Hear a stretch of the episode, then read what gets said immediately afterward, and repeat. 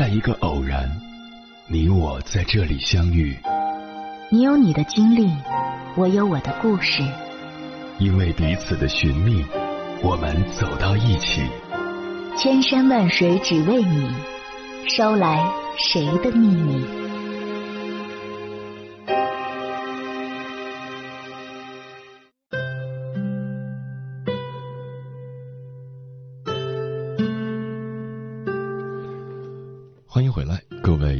行者，这里是正在直播的中国交通广播心灵夜话栏目《千山万水只为你》，深夜不孤单，我是迎波，我要以黑夜为翅膀，带你在电波中自在飞翔。性格不合成了很多夫妻或情侣选择分手的重要原因。那如果想要维持一段长久的亲密关系，到底是性格互补的两个人更合适，还是性格相似的更合适呢？光从提问互补型合适还是相似型合适来看，很多人更偏向于选择互补型，觉得两个人如果性格互补，则可以在相处的过程中探索出更多更有趣的可能性，而这种可能性也更符合人喜新厌旧的本性。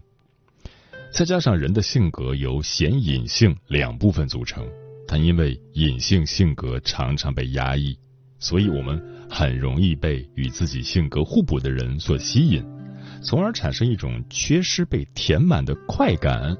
比如，一个平时大大咧咧的人，他会倾向于选择一个拥有内敛沉静特质的伴侣。但这是否真的就意味着两个性格互补的人就一定很合拍呢？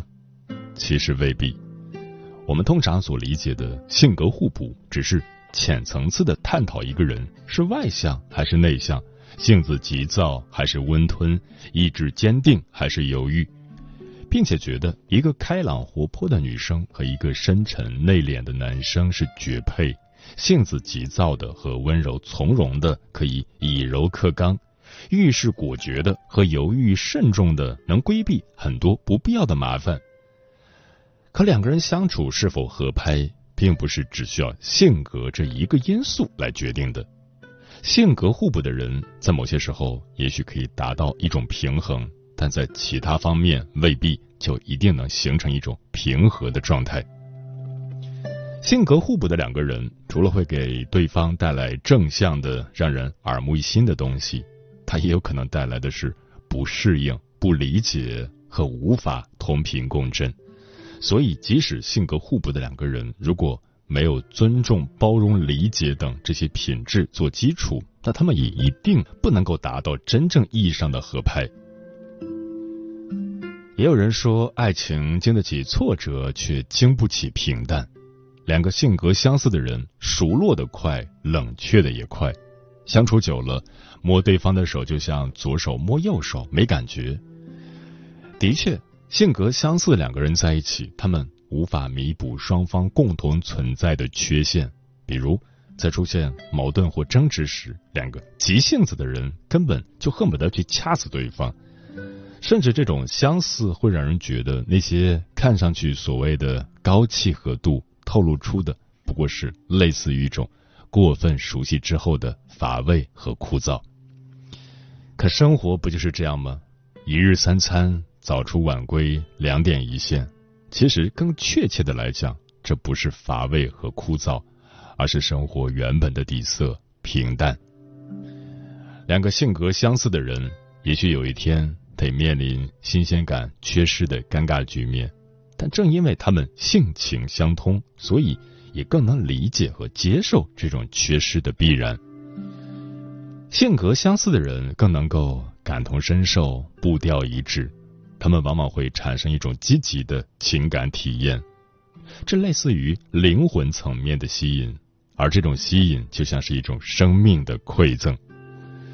一个真诚的人遇上另一个真诚的人，很大程度上，你们能够向彼此敞开心扉，说出这段关系中目前存在的问题和改进的建议，而不是一个猜的无奈，另一个装的很累。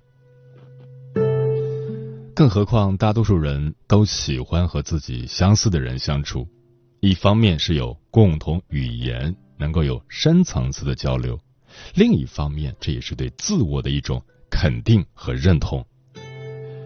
另外，多项心理学研究调查显示，性格相似的伴侣更容易获得长久的亲密关系。其实，当一个人分手的原因是性格不合时，往往需要考量这个原因的真实性，并不是说当事人一定存在故意隐瞒的嫌疑，而是有些人可能自己都意识不到这个问题，因为性格形成需要长期的过程。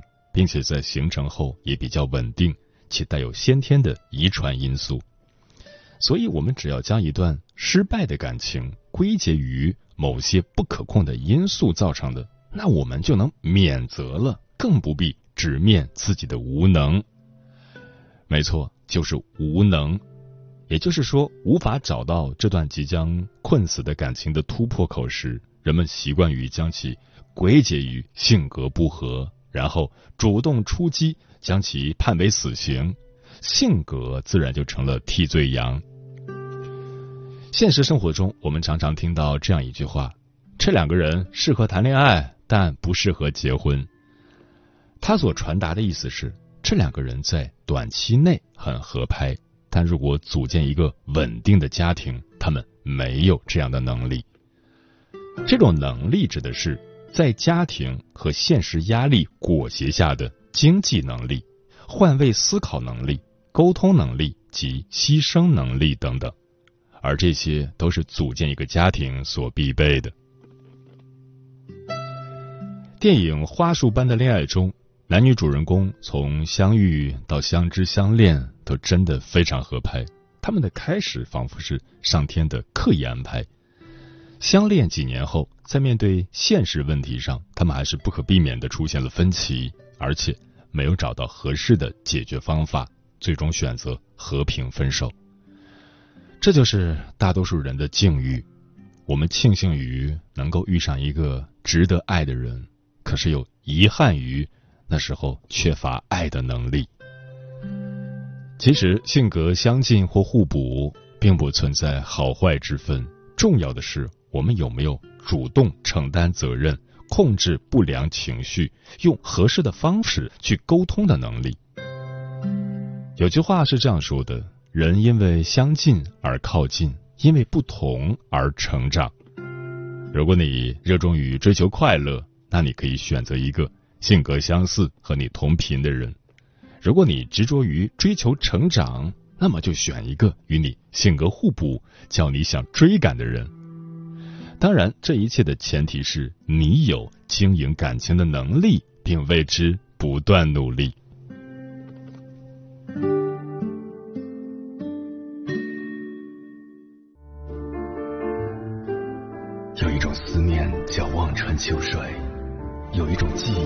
叫刻骨铭心，有一种遥远叫天涯海角，有一种路程叫万水千山。千山万水只为你，千山万水只为你，正在路上。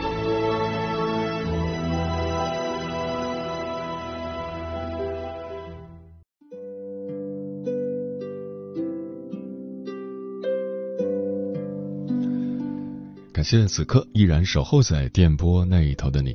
你现在听到的声音来自中国交通广播心灵夜话栏目《千山万水只为你》，我是迎波。今晚跟朋友们聊的话题是：找对象该找性格相似的还是互补的？微信平台中国交通广播，期待各位的互动。桃子说：“我觉得性格相似的更好，你一个眼神他能懂，而不是你说的口干舌燥，他还是不理解。”在水一方说：“性格相反的我们携手走过了婚姻中的三十多年，想当初看中了对方性格中自己所没有的那一面。”在平淡而琐碎的家庭生活中，无数次的摩擦，互相包容，互相尊重，没想改造对方，不断肯定自己当初看中的那个点，默念我们是伴。尤其步入老年生活后，那些摩擦和不协调也就渐渐解决了。夫妻相处之道，各自有各自的体会。傅夏利说，性格互补只是短暂的刺激，发现了一个不一样的新大陆，体验不一样的生活。但时间长了，人都会回归本我。就好像你周末喜欢宅家，他喜欢出去旅游，短时间会觉得换种生活方式挺新鲜的，但时间一长就有矛盾了。比起总要一个人妥协去迎合另一个人，不如两个一样的人在一起舒舒服服的宅家，或一起快快乐乐的旅游。不一样，起初都是美好的，但到最后大多都会成为争吵的理由。如果说在一起的理由有千万个，那么不在一起的理由里，当属性格不合排在首位。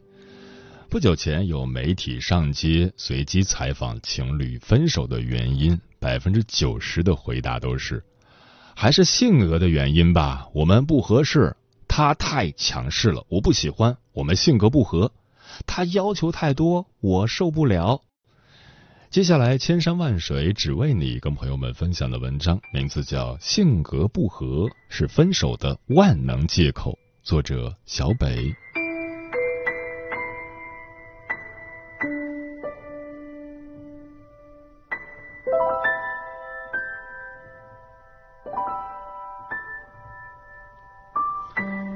你有没有遇到过类似的情感经历？因为性格可以一言不合就分手？前几天，一位读者给我留言，分享了一个自己亲身经历的相亲故事。在表姐的安排下，他去见了一个据说从人品、相貌、性格各方面都极为贴合的对象。当时两人见面也相谈甚欢，对彼此都蛮有好感的。正欲打算正式开始交往的时候，他不小心发现对方的星座和自己的星座完全不匹配。继而在接下来的交往过程中，他逐渐发现了对方身上一点一点与自己不是特别合得来的点。比如说，他很喜欢遇到一件事情的时候就当场干净利落的解决，但是对方总是会拖着，让他不要着急，说多大点事情缓一缓就好了。再比如说，他爱周末的时候睡懒觉。而对方却经常在周末大早上的打电话吵醒他，让他出来活动活动。一来二去，他觉得对方并不是那么合适跟自己在一起了，于是就把性格不合的帽子扔给了对方，接着草草结束了这段即将开始的恋情。表姐也很无奈，心想：这么一个不错的男生，换成谁愿意都来不及呢？怎么到他手上就成性格不合了呢？但是既然两人在一起不开心，也就由着他了。可谁想，后来他自己一而再、再而三的遇到类似的事情。原本看起来都很不错的男生，跟自己相处不到两个月，就开始一言不合就分手。当然，也有对方的问题。他不禁迷茫的问我：“是不是这个世界真的不存在爱情了？大家都是太过势利了？”还是越长大越挑剔，不懂得为彼此付出了呢？看完他的描述，我反观身边的朋友们，还真的在同龄人身上发现了类似的问题。即使是已经在一起的情侣，也会因为吵架、意见不合导致分手，而分手之后总结的理由，无非就是性格不合。那以此类推，是不是我们每个人在遇到那个百分之百性格合适的人之前，都会面临分手、争吵、冷战、over 的结局呢？难道说这个世界上真的存在俩人从一开始就性格十分合拍的人吗？我想是有的，但是不是就可以就此高枕无忧、永不分开了呢？答案是否定的，因为感情的事情从来没有绝对。我们之所以把两个人的分开归结为性格不合的最大原因，就是因为缺乏安全感。有没有发现，我们现在谈恋爱越来越懒了，都在等待对方为自己改变，而很少有两个人耐着性子去解决问题。遇到点屁大的事情，就开始相互指责。我们都太擅长于挑别人的错，很少来反省自己是否做的也让他人不满意。而这种表现，恰恰就是爱情中缺乏安全感的表现，因为你不确定对方有多爱你，就如同你不确定自己有多在乎他一样。所以，你懒得努力去适应对方，懒得努力去改变自己身上的某些斤斤计较的点，也懒得去经营一段看起来也还蛮 OK 的恋情。你始终都抱着一点希望。还在期待着那个从各个方面都适合你的人走到你的面前，那得多省事，多轻松！你什么都不用干，只需要守株待兔的等着他投怀送抱就可以了。所以，你把那些有可能性的和没可能性的人统统划分到性格不合的界限里，然后再将他们打入冷宫，你还理直气壮的说。我呢，还在等一个更加合适的人来到身边。等真的过了三年、五年，甚至是十年，也许那个人都一直没有来。而你这个时候回望过去，是否也曾有过那么一丝悔恨呢？当初那个谁其实也挺好的，他不就是喜欢在周末我睡觉的时候给我打电话吗？他不就是喜欢吃辣，我不喜欢吗？他不就是睡觉打呼噜吗？其实这些小缺点我是可以接受的呀，早干嘛去了？能接受，为什么在当时不愿意尝试去磨合？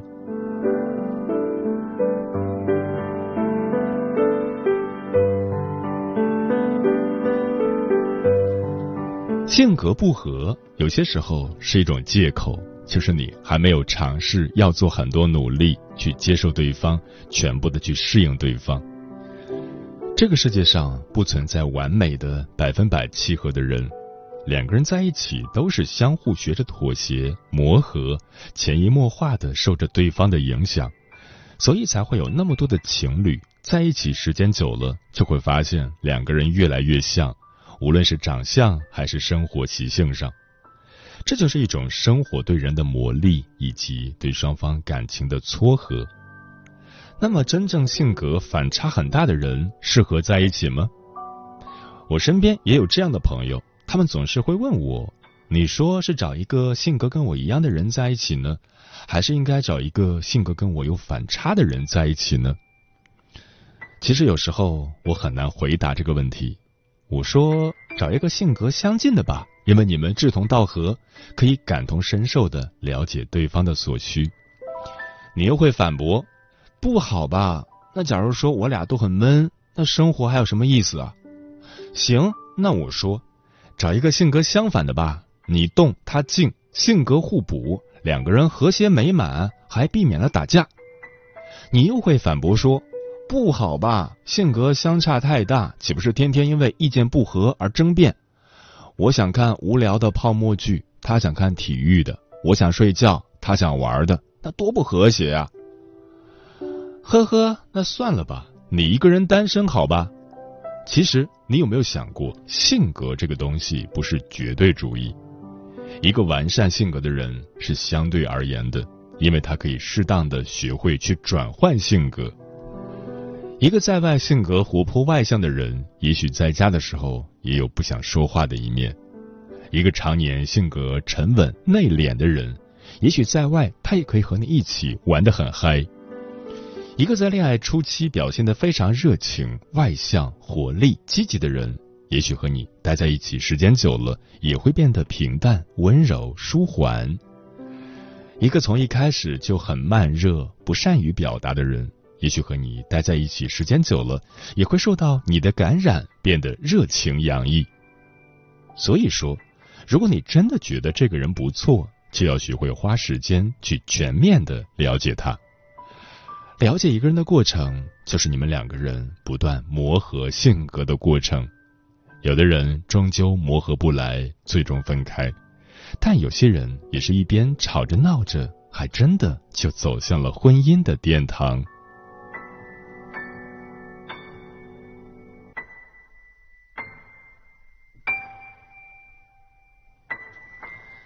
所以说，很多时候性格不合只是一种借口。你足够了解他真正的性格了吗？就说你们性格不合。其实具体的性格、更细致的性格，一定是在生活当中慢慢暴露出来的。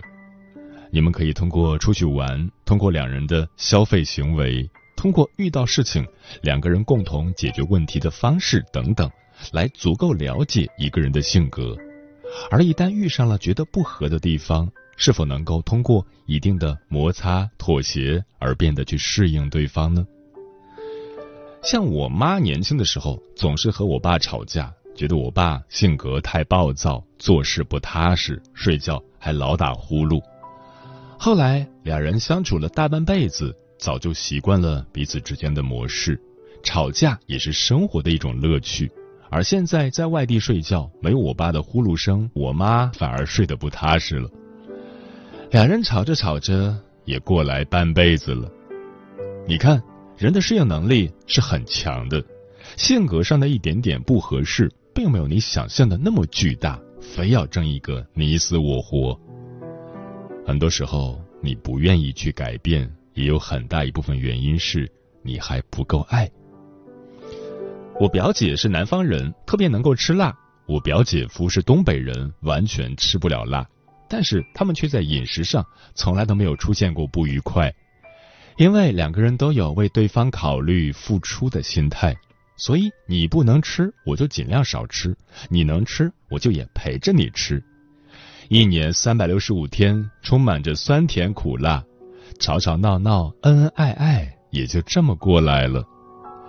那些陪着你吃辣的日子里，因为也有你陪着我不吃辣的妥协，所以感情的天平自然就常年稳定了。生活就应该有互相迁就的过程，切记所有的事情都要以自我为中心，受不了一点点的差异就要大打出手。不服输的话，那么你很难去找到一个跟你性格特别相符合的人。你还没有完全塌下心来去接受对方，愿意去跟对方的性格、跟你的生活去做摩擦，那么你很难去等待一个。同样如此的人走进你的生活，彼此适当的服输与妥协，是为了实现俩人感情和婚姻的共赢局面。你匆匆留下一句我们性格不合，挽留的话有太多都没等我开口说，随手轻轻戳破我幻想的泡沫，梦被叫醒只剩失魂落魄。分手的街头，你假惺惺地说，你也会难过，也会偶尔想起我，泪水在滑落，忽然下起雨了，可怜我。你说曲折再寂寞，也不如爱河，全都怪我没只想过分迎合，冲上你这团火，点燃所有炙热。却忘了自己只是飞蛾。你匆匆留下一句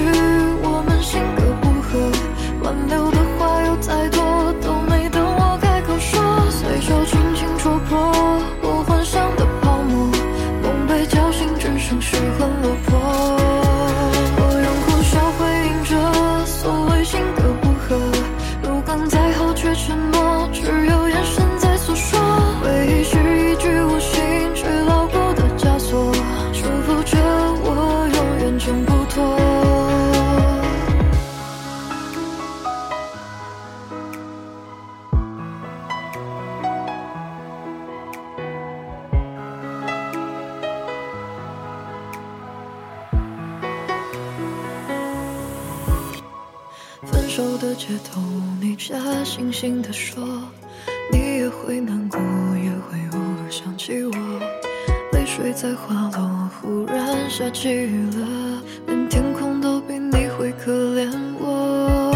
你说曲折再寂寞，也不如爱河，全都怪我没只想过分迎合，冲上你这团火，点燃所有炙热，却忘了自己只是